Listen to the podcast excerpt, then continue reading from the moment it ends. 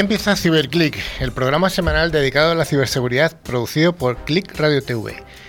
Buenos días, buenas tardes y buenas noches. Tanto si nos escuchas a través de la radio FM como si nos ves a través de Facebook o YouTube o escuchas un podcast mientras corres o vas en el coche, sed bienvenido y bienvenida a esta 36 edición del programa referente en España en este sector.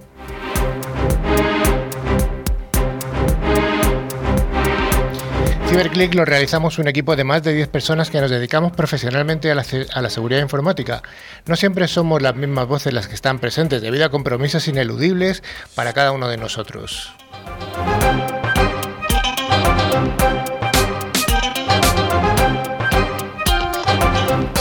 Desde CiberClick nos dirigimos a oyentes profesionales y también al entorno doméstico, resolviendo dudas que puedan afectar tanto a grandes empresas como a pymes y a familias. Damos un cordial saludo a todos los estudiantes que tienen interés en la ciberseguridad, animándoles a formarse para formar parte de este pujante sector, que probablemente sea el área de las tecnologías de la información de mayor crecimiento y de mayor demanda de expertos.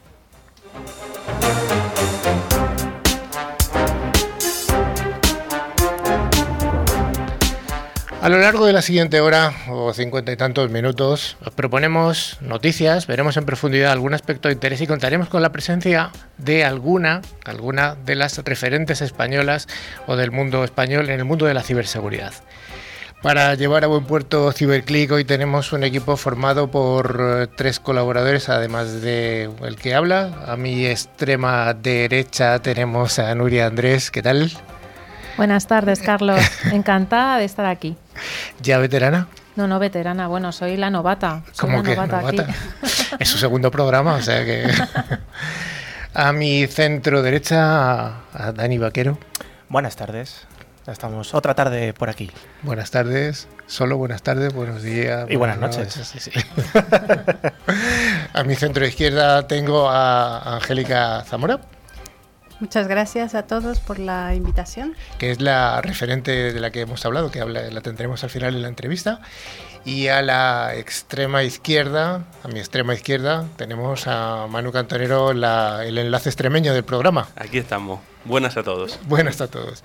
Y finalmente el que habla soy yo, Carlos Lillo, y juntos vamos a, llenar esta, estos 50 minutos de contenidos que esperamos que sean de interés. Y al otro lado de las teclas, el pulpo, el pulpo de los, de los manurios, el pulpo de, los potenciómetros. Don Javi, ¿qué tal? Muy buenas tardes, Carlos, aquí a pie de cañón. Haciendo que todo funcione bien. Ah, estoy como un pulpo, como tú has dicho, porque ya sabes que estamos dando el programa a través de eh, nuestro canal de Facebook, eh, donde pueden ver, comentar todo lo que todo lo que se va a hablar. También pueden descargarlo. Luego lo tendrán disponible también a través de las plataformas de iVoox. Se va a dar también en diversas FMs a nivel nacional y por supuesto en directo a través de www.clayradiotv.es. Si no te quito el micrófono sigues hablando hasta el final, ¿eh? Vale, fuera, fuera, venga, quedas despedido. Bueno, Nuria. se va a cortar el programa, Carlos. Ya sabéis que este programa tiene vocación bidireccional. Tenemos un buzón de email al que nos podéis escribir info@ciberclick.es. También tenemos canales dedicados en las redes sociales de LinkedIn y Facebook, como ha comentado Javi, donde publicamos contenidos y noticias de interés a lo largo de toda la semana. También nos podéis visitar en nuestra página web www.ciberclick.es. Y antes de empezar la sección de noticias, queremos informaros que al final del programa haremos nuestro concurso habitual semanal. Los dos oyentes que resulten ganadores recibirán una licencia anual del antivirus Bitdefender, facilitadas por Ingecom, mayorista de valor. Cada premio está valorado en 40 euros y solo, solamente hay que responder a una pregunta relacionada con el contenido del programa de hoy. Merece la pena prestar atención. Pues sí, señor. Sergio. No, Sergio, no, Dani, Dani, que me he equivocado. Dani, ¿cuál va a ser el contenido del programa? Bueno, vamos a empezar con las noticias más relevantes de ciberseguridad de esta semana. Continuaremos con un monográfico acerca de la seguridad física y la ciberseguridad. Eh, finalmente haremos la entrevista a nuestra invitada, Angélica Zamora, CISO de Prosegur, y finalizaremos con nuestro concurso habitual. Pues vayamos a la primera de las secciones, la sección de noticias semanales de ciberseguridad.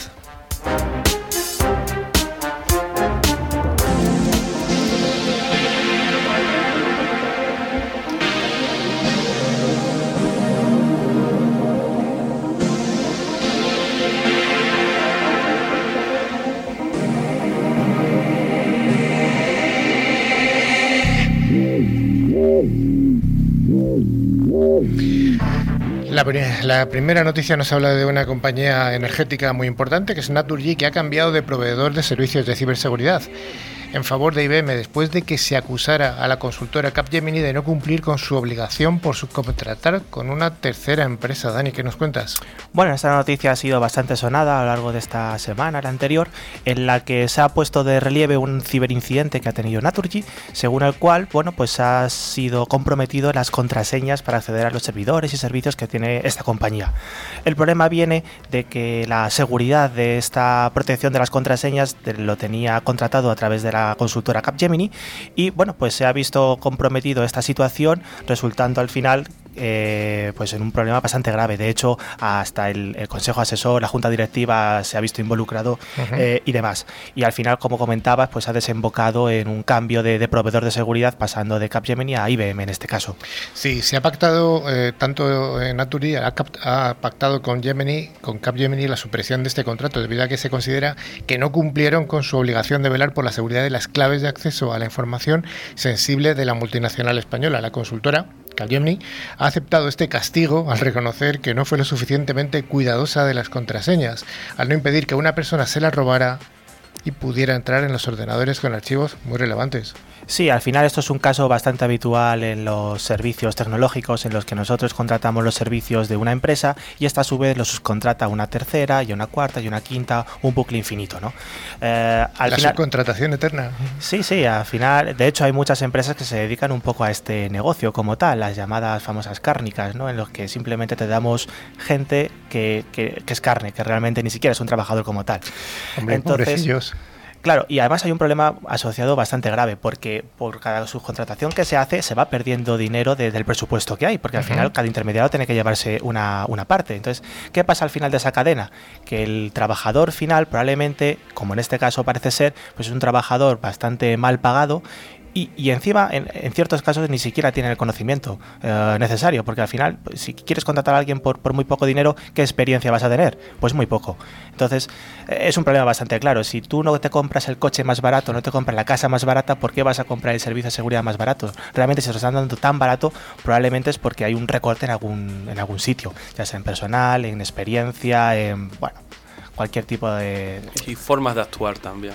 Efectivamente. Entonces, bueno, en este caso concreto, pues eh, Capgemini había subcontratado esta, parece ser esta operación a una tercera empresa, según la cual, bueno, pues un trabajador de esa tercera empresa se había hecho con el control de esas contraseñas y las había puesto de relieve enviándole ciertos correos comprometedores a la junta directiva de, de Naturgy poniendo, bueno, pues en entredicho la seguridad y quién se ocupa de, ella, por supuesto. Aquí en el programa hemos dedicado alguna de las, alguna de las secciones anteriores precisamente al tema de las, de las contraseñas, de la gestión de la identidad, de la gestión de las cuentas privilegiadas.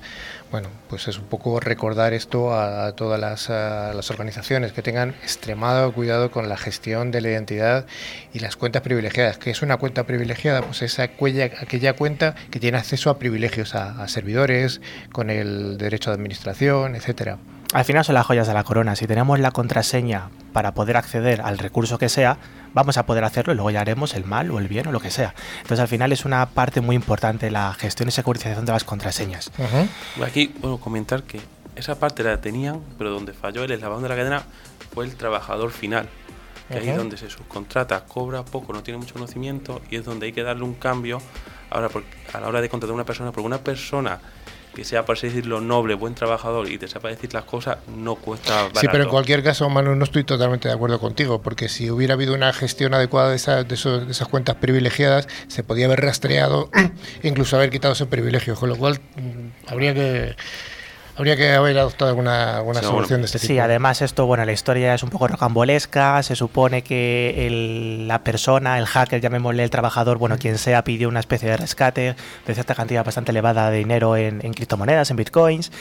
Las empresas Naturgy y Capgemini eh, han reconocido que no han pagado, pero se había puesto una denuncia, la denuncia ha desaparecido, han llegado a un acuerdo extrajudicial, entonces aquí nadie reconoce que se paga, pero el asunto se ha disuelto, se ha echado la mata por encima y aquí paz y pues gloria. Bueno, nos viene bien a nosotros para contar noticias jugosas. sí, sí, desde luego. Oye, ¿y qué han hecho desde Capgemini para solucionar la situación o cómo están trabajándolo? Bueno, en principio se, supone que esta compañía desde el minuto uno estuvo involucrada en determinar qué problema hubo y hacer todo el seguimiento posible. Y bueno, se vio que al final eh, no hubo un ciberincidente que implicara una brecha desde el exterior, fue un trabajo interno, digámoslo así. Eh, y bueno, pues una vez acotado esta, esta casuística y demás, pues se, se supone que se pusieron las, las, medidas de seguridad adecuadas para que no se vuelva a repetir, cuanto menos, ¿no? Oye, ¿y el hacker que ha estado, el hacker o la persona que ha estado detrás de esto, ha obtenido algún beneficio económico? ¿Se sabe o todavía no se sabe? Bueno, lo que comentábamos, se supone que se había pedido un rescate, aquí nadie reconoce que se ha pagado, pero la denuncia, lo que sí es cierto y es un hecho es que la denuncia que en, un, en primera instancia estaba hecha en la policía o la Guardia Civil ha desaparecido, entonces se supone que se ha llegado a un acuerdo extrajudicial. ¿Con pago de por medio? Bueno, pues no lo sabemos. Quizás incluso la hayan contratado, ¿no? Bueno, yo creo que hasta aquí esta noticia. La siguiente nos habla de un país que está, eh, un país del este, que es Bulgaria. Bulgaria tiene unos 7 millones de habitantes, 7 millones y unos poquitos más, y ha habido un ataque que ha afectado a 5 millones de habitantes. O sea, es decir, un porcentaje de la población elevadísima. Estos 5 millones son aproximadamente toda la población activa que hay en, Bulgaria. ¿Qué se ha exfiltrado? Bueno, pues se han exfiltrado datos económicos de estos 5 millones de, personas que, que son la población activa. Y hasta ahora, bueno, pues lo que se sabe es que hay una persona, un, joven veinteañero, un hacker, que es el que ha sido responsable de esta exfiltración. En fin, la policía búlgara ha detenido al joven, que presuntamente es el responsable de este hackeo de los datos económicos de buena parte de la población, y según reconocen las autoridades, ha sido capaz de acceder a millones de datos sobre personas y empresas, consiguiendo información sobre ingresos, ingresos pagos, declaraciones de impuestos, seguros de salud, estado de préstamos, es decir, todo, todo, todo, todo. Parece ser que la violación de los datos del país puede haber sido facilitada por la falta de medidas adecuadas de protección de datos, DLP. Por ejemplo, una buena medida de seguridad. Aquí, bueno, pues lo que se ha, se ha conocido, porque tampoco están claros los detalles técnicos, es que utilizando técnicas más o menos normales, nada avanzado ni nada extremadamente complejo, pues este hacker o esta persona pues ha conseguido acceder a la parte interna, a los datos internos de, lo que es la hacienda búlgara. Y entonces, bueno, durante la detención que, se hizo en Sofía, pues la han cogido con 7 teras y medio de, datos de, bueno, pues de, al final de todos los, habitantes de Bulgaria relacionados con la parte de Hacienda, ¿no? Pues datos económicos, en fin. Lo que tiene especial relevancia es ya no solamente el volumen de datos, porque al final es casi todo un país, sino que al parecer no es que se haya hecho de manera extremadamente compleja, sino que simplemente pues no tenían unas adecuadas medidas de seguridad. Aunque por supuesto nos han dado detalles, porque al final la, eh, el entorno es bastante sensible y, y tampoco se puede hacer público pues para evitar ataques futuros, claramente. De hecho, las propias autoridades gubernamentales eh, búlgaras aseguran que este detenido, que se llamaría Christian Boykov, habría trabajado en una firma de seguridad que se habría encargado de estudiar las hipotéticas vulnerabilidades de los sistemas oficiales. En fin.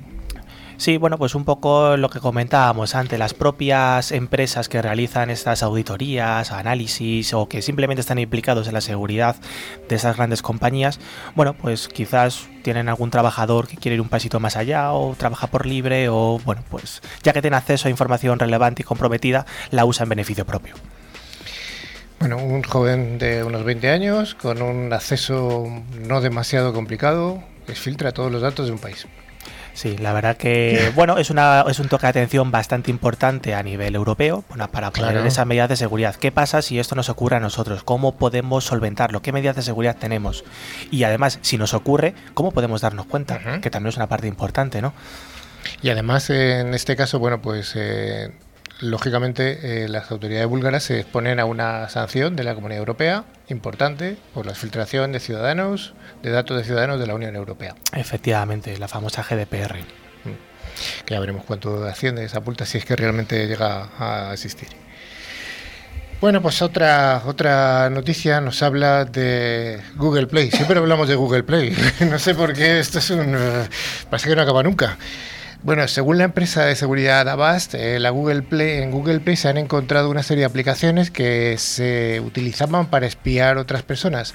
Son siete aplicaciones espía de las que ha habido un, total de unas 130.000 descargas y el propósito era hacer el seguimiento del paradero y actividades de otras personas, como pueden ser los hijos, parejas y hasta empleados. Dani, ¿cómo hacían esto?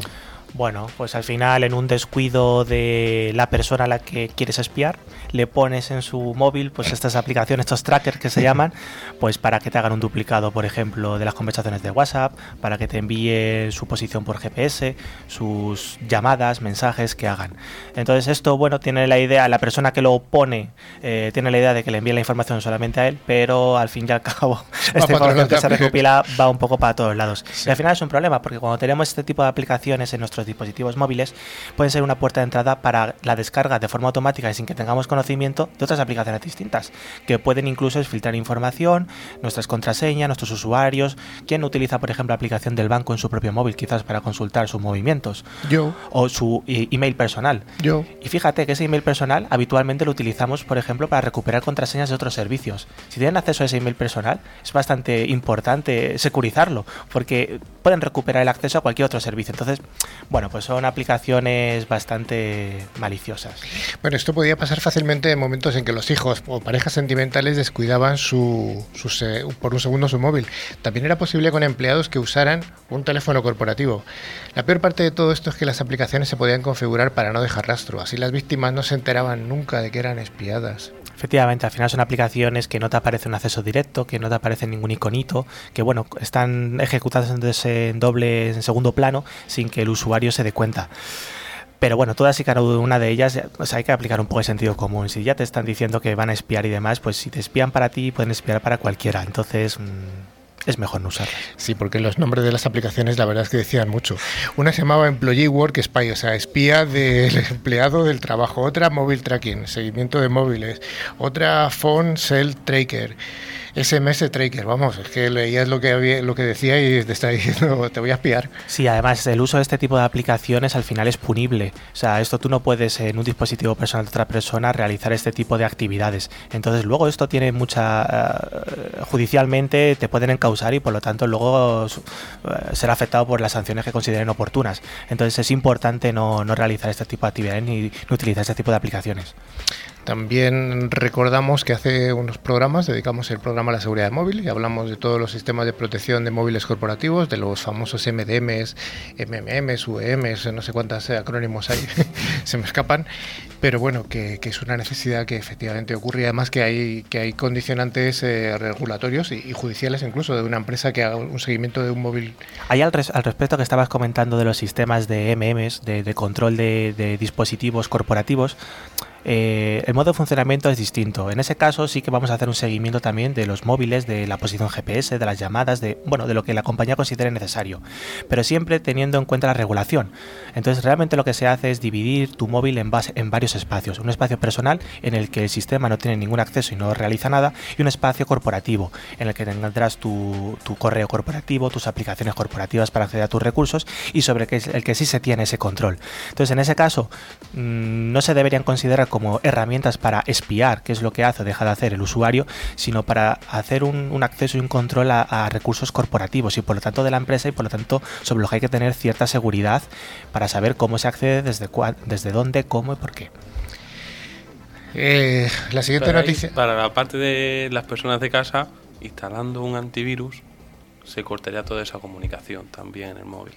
Bueno, habría que ver porque ya también sabemos que los antivirus en, los móviles no llegan hasta la parte de abajo del sistema operativo, con lo cual habría que matizar también. Mm, no, no, es, tan, no es tan sencillo. Eh, finalmente, hay una noticia que siempre nos da mucho juego, que es Rusia. Rusia es un país del que si, no se habla en un, programa de seguridad de Rusia, este programa está incompleto. Entonces, bueno, Rusia, Ucrania o cualquier otro país de, la antigua Unión Soviética. Bueno, pues esta es una noticia curiosa porque ha habido un ataque de un hacker que ha descubierto proyectos secretos para eliminar el anonimato Tor y, y redes P2P. Resulta que las agencias gubernamentales suelen esconder muchos secretos y en los últimos tiempos estamos conociendo algunos bastante preocupantes para nuestra privacidad como ciudadanos. El último escándalo en estallar, que viene de Rusia, ha sido que uno de los grandes contratistas que trabaja para la FSB, FSB no es muy conocido, pero si decimos que es el sucesor de la KGB, eso ya nos suena mejor, ¿no? Qué chungo. La KGB ya suena mejor.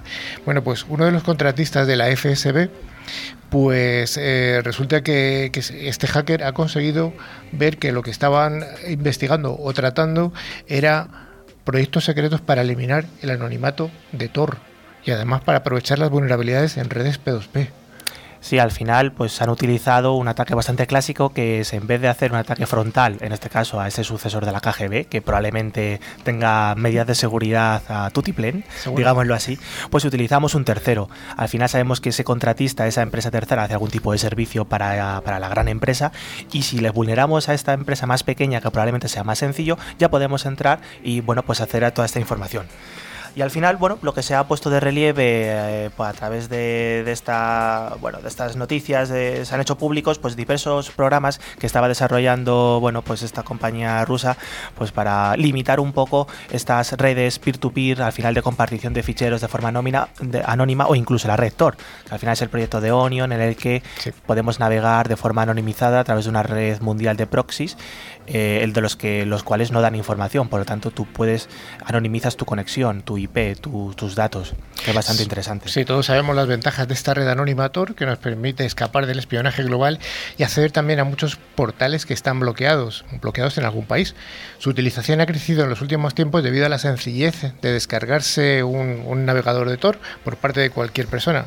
Esta privacidad es valorada enormemente por usuarios, por cierto tipo de usuarios, pero no le hace demasiada gracia a los gobiernos y agencias de espionaje vinculadas a estos. Y, sin ir más lejos, hasta hace poquito que entró la regulación europea en, los sistemas de distribución de, vídeo en streaming, muchas veces tenías una geolocalización, por lo tanto no podías acceder a ciertos recursos que por tu localización no estaban, no estaban disponibles. A través de ese tipo de redes proxificadas o a través de Tor, anonimizando tu conexión, podías enmascarar tu conexión y tener acceso bueno, a este tipo de, de vídeos, películas, etcétera. Entonces, bueno, se han dado, se han hecho públicos pues ciertos proyectos que intentaban atacar a todos estos tipos de conexiones. Entonces, bueno, es bastante interesante porque al final se, se, pone de manifiesto que este tipo de redes o de conexiones son muy interesantes, son muy importantes y, cuando se desarrollan pues proyectos para intentar atacarlos, ponerlos, tirarlos, ponerlos, uh, bueno, en jaque, ¿no? Intentando uh, abrirles sus, sus, comunicaciones cifradas para determinar quién está utilizándolos o no, pues pone de relieve esa importancia. Entonces, bueno, pues hay ciertos eh, proyectos para recopilar información de distintas plataformas sociales, redes peer-to-peer, la red Store, etcétera. Bueno, por el momento se desconoce cuántos de estos proyectos seguían activos por en el momento del robo masivo de datos. Lo que es una realidad es que la agencia gubernamental rusa, recordamos otra vez la heredera de la KGB, trabaja o ha trabajado en varios proyectos que buscan el control de los ciudadanos y acabar con el anonimato de las redes. Hasta aquí esta noticia de Rusia y ahora vamos con unas noticias cortas. La primera que nos habla de la sanidad como un objetivo de los ciberataques. Y es que durante el 2018 el ataque, los ciberataques contra sistemas sanitarios ha crecido un 83%. Contrariamente a lo que se pueda pensar, los objetivos no son los datos médicos de los pacientes. El verdadero objetivo es la extorsión o provocación de daños en las aseguradoras, hospitales o profesionales sanitarios. En ese escenario, los CISOs afectados se están resguardando en un cumplimiento estricto de las obligaciones regulatorias, de tal forma que ante un ataque puedan tener una posición de defensa legal hemos cumplido con todas las regulaciones que nos afectan y tal y tal. En fin, los ataques a sanidad están afectando sobre todo a tres, eh, con tres tipos de impacto. Pérdida de reputación, sanciones administrativas como la GPDR, eh, GDPR que hemos hablado muchas veces y finalmente el impacto financiero directo. Efectivamente. ¿Alguna noticia más? Bueno, tenemos algunas bastante curiosas. Hace un par de días se hizo bastante viral una noticia en el que se indicaba que había una vulnerabilidad en el reproductor de vídeo VLC que mucha gente utiliza. Bueno, pues al final no era tal la vulnerabilidad, fue una oh. serie de catastróficas comunicaciones y realmente no hay que desinstalarlo, pueden estar seguros, se ha hecho público que, que, esta vulnerabilidad llevaba ya más de 16 meses en activo y por lo tanto estaba más que parcheada, entonces bueno, no hay que hacerles caso. ¿Alguna noticia más interesante también? El FBI ha hecho público la clave descifrada de un ransomware, el GunCrap, que era bastante famoso por todo el daño que se había hecho. Al final se ha hecho público bueno, pues el codiguito para descifrar esos archivos codificados por este ransomware. Entonces va a ser interesante para aquellas empresas que todavía tengan, que no hayan decidido pagar eh, el, rescate y, tengan todavía ficheros eh, protegidos, con, bueno, protegidos o cifrados, lo podrán descifrar. También se ha hecho pública o se ha hecho conocido una vulnerabilidad de WhatsApp y Telegram en el que se indica que se puede eh, editar o se pueden corromper los ficheros que nos descargamos de forma automática. Entonces, ah, en el momento en el que cargamos esos ficheros que transferimos a través de Telegram o de WhatsApp en nuestra interfaz de usuario, bueno, pues pueden ser modificados y por lo tanto te pueden infectar con cualquier otro tipo de ficheros. Entonces, la recomendación siempre es intentar no poner la descarga automática de los ficheros en estas redes, por ejemplo. Y bueno, aunque realmente no es una noticia de ciberseguridad como tal, todos sabréis que se están cumpliendo los 50 años del aterrizaje en la Luna o no alunizaje. La primera vez que lo oigo en los últimos días, ¿eh? Pero bueno, bastante curioso que podemos acceder, se han hecho públicos, por ejemplo, el código fuente de los módulos lunares, de los de todas las computadoras que se utilizaran en, en aquel momento. Todo está disponible para el gran público, lo podéis descargar, lo podéis investigar y si lo hacéis os vais a dar cuenta que realmente son cuatro líneas contadas. O sea, tener un nivel de computación, una carga súper baja en comparación con lo que tenemos hoy en día.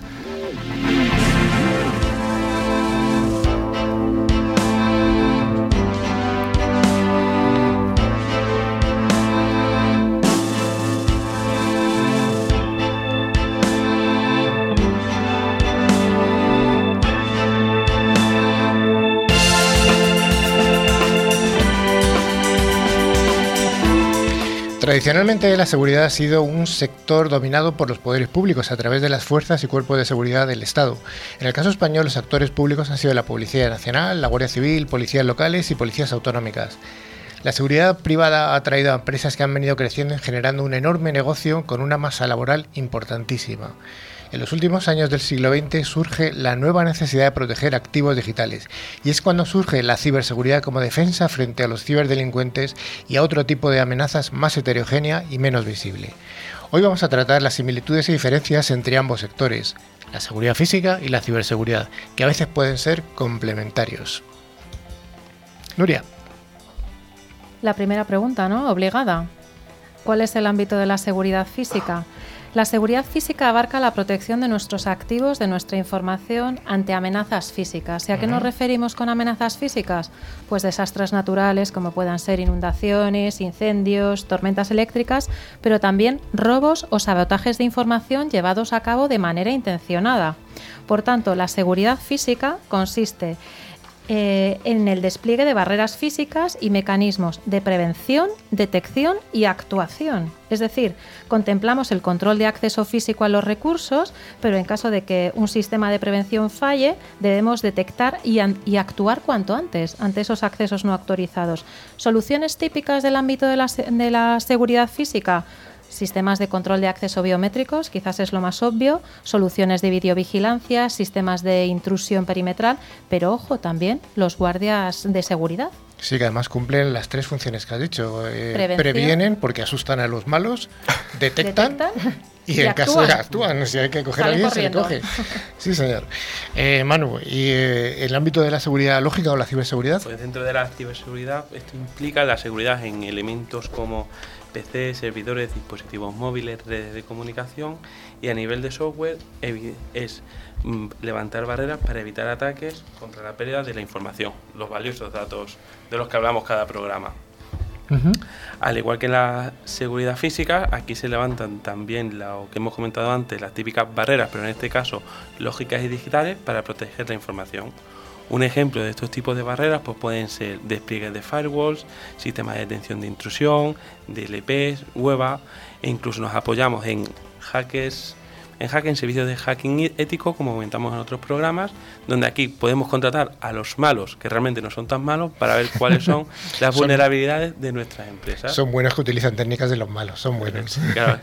es decir, que en este tipo de seguridad se puede contratar y no, y no le das un susto a alguien. bueno, por tanto tenemos delincuentes con pasamontañas y ciberdelincuentes. Está claro que si queremos proteger nuestro sistema de información debemos abarcar ambos mundos, el de la seguridad física y el de la seguridad digital o ciberseguridad, ¿verdad? Totalmente de acuerdo, Carlos. Supongamos que tenemos pues la típica plataforma de comercio electrónico y queremos estar siempre always on para nuestros clientes, 7 por 24 dando servicios. Típico ejemplo de ataque de negación de servicio, alguien entra en nuestro data center y botonazo, switch off a los servidores, adiós servicio. ¿Vale? Ejemplo, donde tenemos que implementar barreras de seguridad física, control de acceso a nuestro data center.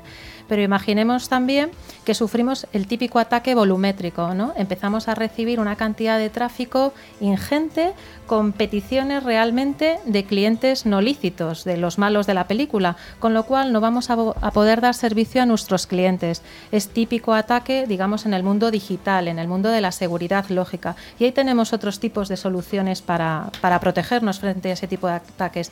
Pero está claro que tenemos que desplegar soluciones y planes, estrategias de seguridad extremo a extremo, desde el mundo físico al mundo lógico o al mundo digital.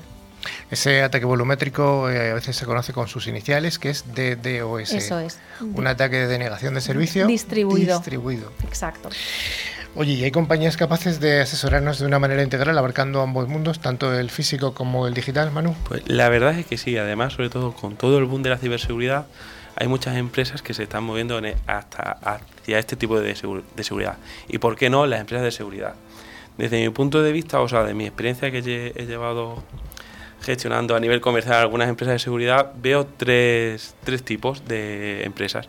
Las que han decidido no meterse en este mundillo, porque se quieren seguir dedicando solamente a la seguridad física, las que se quieren meter poco a poco y para ello contratan servicios a otras empresas que ya están especializadas en este mundo, y por último, las que se han creado una subempresa o una filial dentro de esa empresa dedicada a la ciberseguridad. Hay que decir que, ¿por qué no se meten todas aquí? Por- porque este negocio no es simple. O sea, tienes que contratar un montón de gente, formarlos, mantenerlos y necesitas una gran inversión. Y además, como ha dicho antes Dani, el tema de la subcontratación tiene que ser gente experta, no, no, no vale No, no, no. contratar a una Aparte de persona esa gente experta es formarla continuamente y son perfiles muy valorados. Mantenerlos dentro de la plantilla es complicado. Siempre decimos, estudiantes, formaros, que aquí hay trabajo, Aquí hay y- trabajo, y trabajo sí. bueno. Bueno, eh, es decir, que además de los equipos de guardias de seguridad que tienen los, las empresas eh, clásicas de, de- de seguridad, pues tienen que dotarse de ciberejércitos. Así es, ya no solo hablamos de guerras, ¿eh? Eh, con tanques Mm. de combates, misiles tierra-tierra o tierra-aire, no sé muy bien cómo es. Hablamos también de las ciberguer- ciberguerras o cyberwars. Ejércitos de hackers, en este caso malos, no los buenos que comentaba antes Manu, llevando a cabo tareas de espionaje o sobre todo atacando infraestructuras críticas. Quizás uno de los ataques más famosos hace ya años fue el de Stuxnet, un gusano que tomó el control de mil centrifugadoras, ¿no? de mil máquinas que participan en la producción de materiales nucleares y les dio una orden, autodestrucción.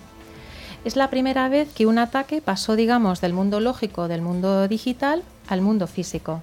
Es por esto que la empresa privada, pues eh, no no solo ha sido la empresa privada la que ha evolucionado sus servicios de la seguridad física a la, a la ciberseguridad, sino también los cuerpos eh, de seguridad del Estado, del Estado eh, como la Policía Nacional, la Guardia Civil, también han creado sus propias divisiones de ciberseguridad. Sí, este, este ataque de Stuxnet, le hemos hablado aquí ya, pero bueno, por llevar un, recordar un poco, fue un ataque que sufrieron los iraníes, ellos lo sufrieron y los que atacaron eran ejércitos o ciberejércitos occidentales. Exacto. Su misión era parar o al menos ralentizar el programa nuclear iraní y se consiguió. Y se consiguió. Volviendo al hilo de Nuria, eh, efectivamente se ha creado la Unidad de Coordinación de Ciberseguridad. Ese es el nombre de la nueva unidad de la Dirección General de la Guardia Civil, que se va a encargar de centralizar y coordinar el trabajo contra los ciberataques. Esta unidad se constituye como punto de referencia en los aspectos relacionados con la ciberseguridad. Hay que decir que se mantiene al margen de la labor de investigación que se sigue haciendo desde unidades operativas, pero que sí va a fijar los procedimientos para la gestión de los recursos humanos, materiales y financieros relacionados con la ciberseguridad. Bueno, viendo, viendo estas dos perspectivas de, de- diferentes de la seguridad, ¿qué evolución están teniendo? ¿Se podrían integrar, Manu? Pues la verdad es que sí, al igual que en muchas otras soluciones, estas dos vertientes, tanto las de seguridad física como lógica, se están empezando a hablar. ¿Alguna, alguna explicación más sobre esto? ¿Cómo, cómo, pueden, cómo se está haciendo? Pues la verdad pues, que pues, además también ha sido por experiencia propia, empieza a ver cómo se empiezan a hablar unas entre otras. Y las- lo que se suele hacer es, por ejemplo, sistemas de control de edificios que se relacionen con los sistemas lógicos de los mismos. Un Ujú. ejemplo es, imagínate que tú accedes a un edificio y tienes tu PC. Con lo cual, cuando accedes al edificio y vas a tu sala, a tu despacho, accedes a tu PC, que es tuyo. Pero, ¿qué pasaría si alguien detecta que se accede a tu PC y tú no has entrado dentro del edificio? Pues la persona que está accediendo a tu ordenador simplemente no eres tú, con lo cual alguien estaría suplantando tu identidad. Mm, suplantar la identidad, una práctica con la que hemos ya hablado en muchos programas, pero desde esta vertiente lógica, ¿cómo podemos controlar esto? Pues incluso, chicos, yo os diría otra cosa que está muy, muy en boga. Cuando analizamos el comportamiento de usuarios podemos ir hasta el extremo infinito. Es decir, podemos incluso determinar eh, en los PCs personales de trabajo de los usuarios qué temperatura tienen habitualmente. Su temperatura cuando está el usuario trabajando de procesador. ¿Qué pasa? Que eso es un componente físico. ¿Qué pasa si estamos recibiendo telemetría, datos que dice, oye, el ordenador de fulanito está aumentando su temperatura, está aumentando su capacidad de procesamiento? Ahí probablemente nos dé pie a investigar que posiblemente tenga algún tipo de malware, algún tipo de actividad sospechosa que está dándole más procesamiento a ese, a ese PC en cuestión y por lo tanto pues aumenta esa temperatura. Al final es una manera curiosa de hablarse los dos mundos físico y lógico para bueno, ponernos sobre aviso sobre algo que no es habitual. Aquí el siguiente paso a la hora de interrelacionar todo lo que pasa en el mundo físico con el mundo lógico, pues se puede hacer con corredores de eventos o SIEMs, como hemos hablado también en otros programas. Estos SIEMs se encargan de integrar toda la parte, los eventos que se tienen en la parte física, junto con los eventos que se tienen en la parte lógica. Dentro de la parte física puede ser, pues se ha accedido a un parking, se accede a los tornos dentro del edificio. Dentro de la parte lógica, pues acceso a portátil, acceso a la red física, acceso a la red wifi, etcétera. es pues verdad que este punto de control cada vez es un poquito más avanzado que lo que llevamos viendo años atrás. Pero es el, es el momento en el que se empieza a usar y como todos sabemos dentro de la seguridad hay que, hacer, hay que tomar todas las medidas para intentar prevenir antes de que se sufra un ataque. Pues sí, desde luego que yo creo que el punto de interconexión entre el mundo físico y el mundo el, mundo ciber o el mundo digital es el, es el que es el ojo que bueno que puede integrar distintos tipos de información, correlarla, correlarla significa agitarla y sacar un significado, un, valor añadido. ¿No? ¿Alguien más quiere decir algo más? Bueno, pues yo creo que hasta aquí esta, esta aproximación a, la seguridad física y a la ciberseguridad nos va a venir muy bien esto para enlazar con la entrevista que tenemos hoy que ya hemos dicho que es eh, Angélica Zamora, que es la CISO de una empresa que sí que está haciendo este camino desde el mundo físico hasta, hasta la ciberseguridad, que es Prosegur.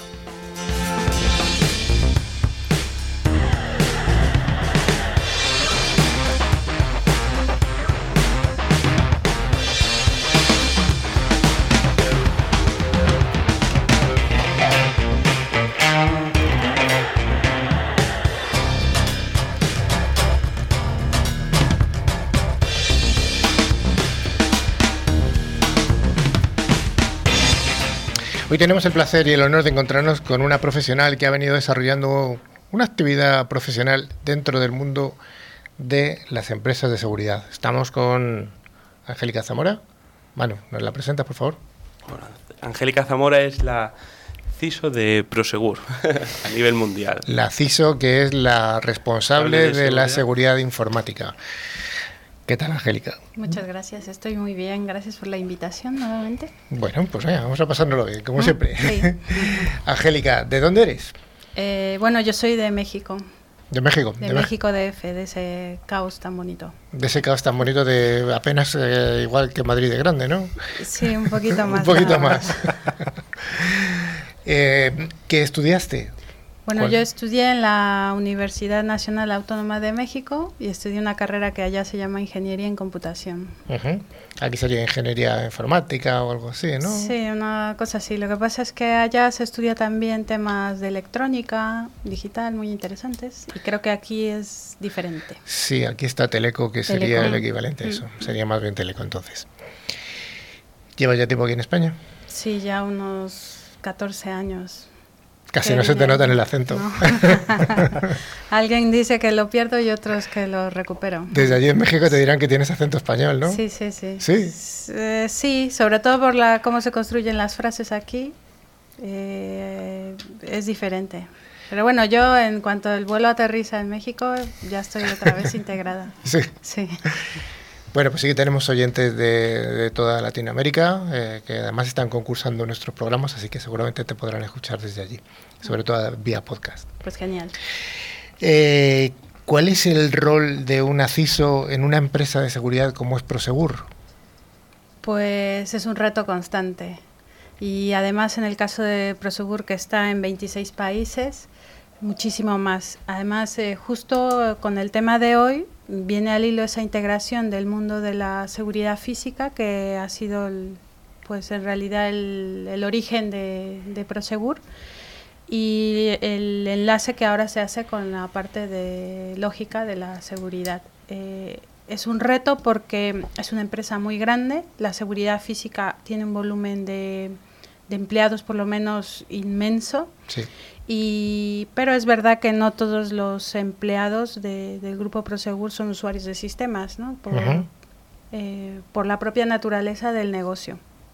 Además, eh, Prosegur ha iniciado desde hace unos años un crecimiento orgánico muy interesante, con lo cual eh, está muy bien crecer pero también hay que tener en cuenta pues eh, todo lo que se viene encima en la parte tecnológica. O sea integrar empresas no es una tarea fácil y requiere eh, no solo muchas ganas también mucha creatividad para que la integración eh, no sea un sufrimiento constante. O sea, cuando compráis una empresa en algún país, eh, hay que hacer una integración de sistemas, hay que trabajar también el mundo desde el mundo. Entiendo que el, papel del CISO también será relevante ¿no? para homogeneizar las medidas de seguridad o algunas. Sí, bueno, eh, es verdad que existe una evaluación de, de, las empresas en ese ámbito y también se hace a nivel estratégico.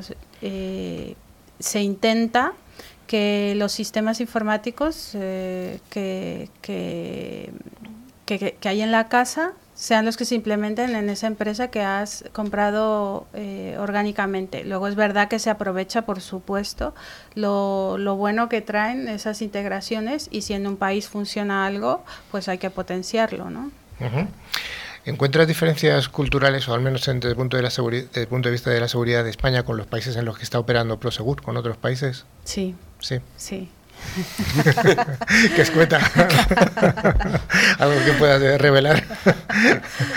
bueno, yo creo que principalmente, eh, culturalmente está claro que en Europa eh, existen avances bastante relevantes, por ejemplo, el tema de protección de datos personales aquí en Europa es, es un tema muy, muy serio y en Latinoamérica, por ejemplo, pues hay países que destacan y otros que están pensando en que esa sea también, como no decirlo, una fuente de ingresos para el Estado, ¿no?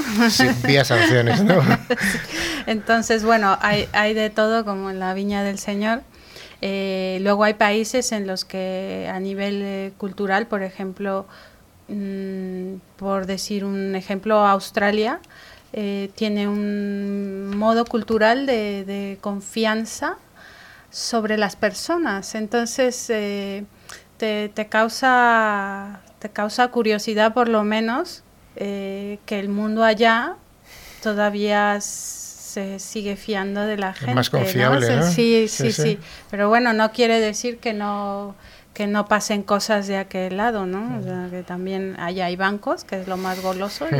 y, lo que sí es verdad es que mundialmente sí que se nota una tendencia por parte de los clientes a interesarse más en los temas de seguridad y de ciberseguridad eh, y quieren saber y quieren que les demos mayor información. Por lo tanto, eh, pues el eslogan de, de, Prosegur, que es la confianza, eh, incrementa más su, su valor. desde el punto de vista de un CISO, ¿eres tu responsabilidad global? Sí. ¿Cómo se aborda la ciberseguridad en un país muy lejano, como dices, Australia o, o otro, uno de Latinoamérica? Pues se aborda desde, desde diversos canales, un apoyo eh, muy cercano con la gente tecnológica y luego también te lleva sorpresas buenas porque cuando también se compran empresas también vienen incluidos gente, gente en la plantilla que está dedicada a la ciberseguridad, con lo cual pues eh, eso siempre ayuda. Pero sobre todo yo me apoyo muchísimo en el área tecnológica porque sin ellos pues un CISO no no tiene mucho que hacer. es su pata, es su bastón, ¿no? Prácticamente. Es uno de sus bastones este, interesantes. Entonces, em, es, es, importante tener siempre una sinergia y muy buena comunicación y, que esa comunicación no se pierda para, para poder, pues, eh, enterarte de aquellos países lejanos. ¿no? Oye, en el mundo de los vigilantes de seguridad o vigilancia privada, como queramos llamarlo, supongo que en cada país se llamará de una manera, no, no la mayoría de estas personas que trabajan pues son los que llevan una pistola aquí en, su costado, no tienen por qué tener una formación eh, tecnológica importante. ¿Cómo se aborda eso? ¿O es, un reto realmente? Sí, bueno, eh, hay distintos niveles de, vigilancia de ese tipo de empleados de, seguridad. Hay gente que va con pistola y otra que no va con pistola, para empezar. Entonces, bueno, en, el caso de Prosegur, eh, tiene una plataforma online de formación en la cual eh, ya, ya incluso lo que te decía a nivel contractual, aunque sea un servicio de vigilancia eh, física o de seguridad física, los clientes ya por contrato están exigiendo que esos empleados estén formados. Entonces, puede que tecnológicamente no sean usuarios de sistemas, pero no olvidemos la ingeniería social. Si yo tengo un vigilante que le está contando a cualquiera que pasa cuáles son las mis sistemas de seguridad y que tengo cámaras y dónde están posicionadas, pues no es una cosa que agrade. Pero es verdad que eso en el, en el aspecto de la seguridad física podríamos tener una ventaja, porque es gente que, que la parte de la confidencialidad y de la seguridad puede que la tengan más metida en el, en el ADN. Y esa es una ventaja que tenemos que aprovechar. Sí, a fin de cuentas lo que estábamos comentando antes, ¿no? Que el, vigilante, pues sí, previene, detecta y de una forma natural, ¿no? Pero, pero sí que las tres, las tres fases estas de la ciberseguridad ellos lo tienen de una forma nativa. Y ofrece confianza también. Sí, entonces la empresa tiene una plataforma, te digo, una se llama Universidad Prosegur, en donde se trata de formar a la gente y, claro, con un lenguaje cercano, porque si no, no llega. Si nosotros nos vamos aquí a hablar de firewall con pues nos va a decir gracias por participar. No, ponemos casos, se, se, empeña mucho en poner casos que son eh, muy asociados a su día a día. ¿Cómo lleváis la gestión del talento en ciberseguridad en Prosegur? Eh, pues justo hoy, con mucha alegría, porque ah, de hecho Dani creo que ha participado en esto, que es eh, Cypher, la, la, línea de negocio de Prosegur, de ciberseguridad, ha lanzado un, un proyecto que se llama Cypher Universidad, que ha convocado a un grupo de, ha seleccionado un grupo de, talento joven para formarles en esta, en esta área. Y hoy he participado justo como juez en su proyecto de fin de, fin de, curso. Y, y, bueno, apostando por, por, ese tipo de iniciativas, ¿por qué? Porque a nivel universidad y, gente que se dedica a las, eh, a las carreras de tecnología, se está notando pues que falta gente.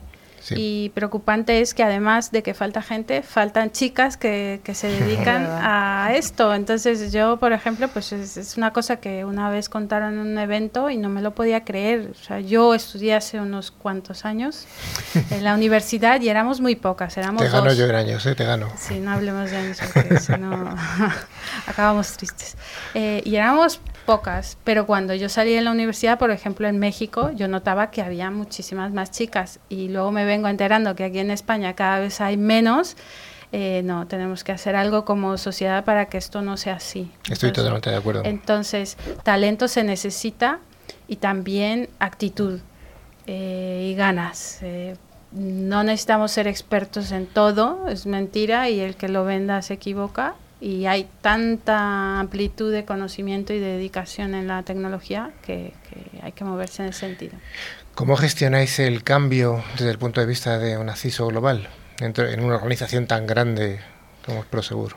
Pues el que no esté acostumbrado al cambio, que no se meta en esto, porque la tecnología por sí sola evoluciona todos los días eh, y, y, tienes que estar no te digo preparado para ello, pero sí tener las habilidades eh, adecuadas de creatividad y de pensamiento ágil para poder eh, para poder meterte en el, eh, en el ajo. En este caso, pues Prosegur, por ejemplo, pues como algunas otras empresas, está metida en la transformación digital y, y es verdad que vienen con mucho empuje y a nosotros desde el lado de la seguridad lógica nos viene genial de cara a que toda esa transformación digital ya salga con el diseño por defecto, que ahora está de moda esa palabra.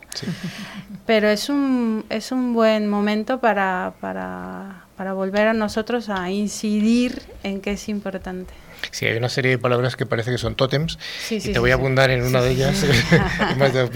Oye, ¿cómo abordamos la convergencia de la transformación digital con la ciberseguridad? Que parece que están, venidas de la mano. Sí, sí. hay muchos palabras también. Eh, pues en lo que te decía, a ver, es verdad que se está enfocando mucho las empresas en dar esa ese paso a la transformación digital que no deja de ser pues lo que siempre hemos hecho, automatizar procesos, mejorar la experiencia del cliente final, tanto interno como externo, y, meter la ciberseguridad eh, encaja en todos los lados, o sea, y es lo estos nuevos sistemas o estas nuevas inquietudes tienen que salir con diseño ya por defecto de la ciberseguridad, de la seguridad. Eh, que el desarrollo que se haga sea seguro, eh, que como ya hemos hablado en este, habéis hablado en este programa, todo lo que tengamos programadores que desarrollen de forma segura, que si los subcontratamos vengan ya con esa con esa conciencia y esas habilidades. Hablamos mucho de tecnología, hablamos mucho de, de, talento. ¿Los CISOs tienen aficiones? ¿Tienes alguna afición? Sí, desconectarme de la tecnología. Bueno, sí, eh, aficiones eh, tengo que es pasar tiempo con mis hijas, que esas, me, esas niñas me desconectan de esta otra parte, ya realmente son las que hacen esa desconexión. Y por otro lado, pues eh, como vengo de aquellos países, de aquel lado del mundo, la música me gusta mucho y la música, aquí se baila poco, aquellos, aquellos este, músicas, pues me gusta mucho, por ejemplo, practicar zumba me, hace feliz. Bueno, pues está bien.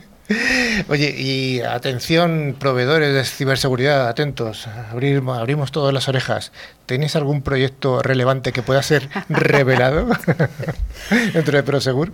Sí, bueno, el, como ya os he dicho, Prosegur está con el proyecto de transformación digital eh, también eso no es, no es ningún secreto, está publicado en la web y en, en, particular en la seguridad de la información estamos nosotros con un plan estratégico que estoy dirigiendo yo eh, y estamos cambiando el paradigma del, de lo que veníamos haciendo sobre seguridad de la información por intentar hacer un gobierno de la seguridad de la información pero sobre todo un gobierno que entienda el negocio. Siempre nos cuesta dar ese enlace y si el negocio entiende esta importancia, vamos a ganar muchos puntos y vamos a, hacer realmente eh, que, la seguridad no sea un indicador porque está de moda, sino que sea algo que refleje una situación real. Bueno, Angélica, pues muchas mm. gracias. Yo creo que ha sido muy revelador. Tener además un CISO de una empresa, mm, una multinacional global, yo creo que es un, ha sido un lujo tenerte aquí. Muchas gracias. Muchísimas gracias.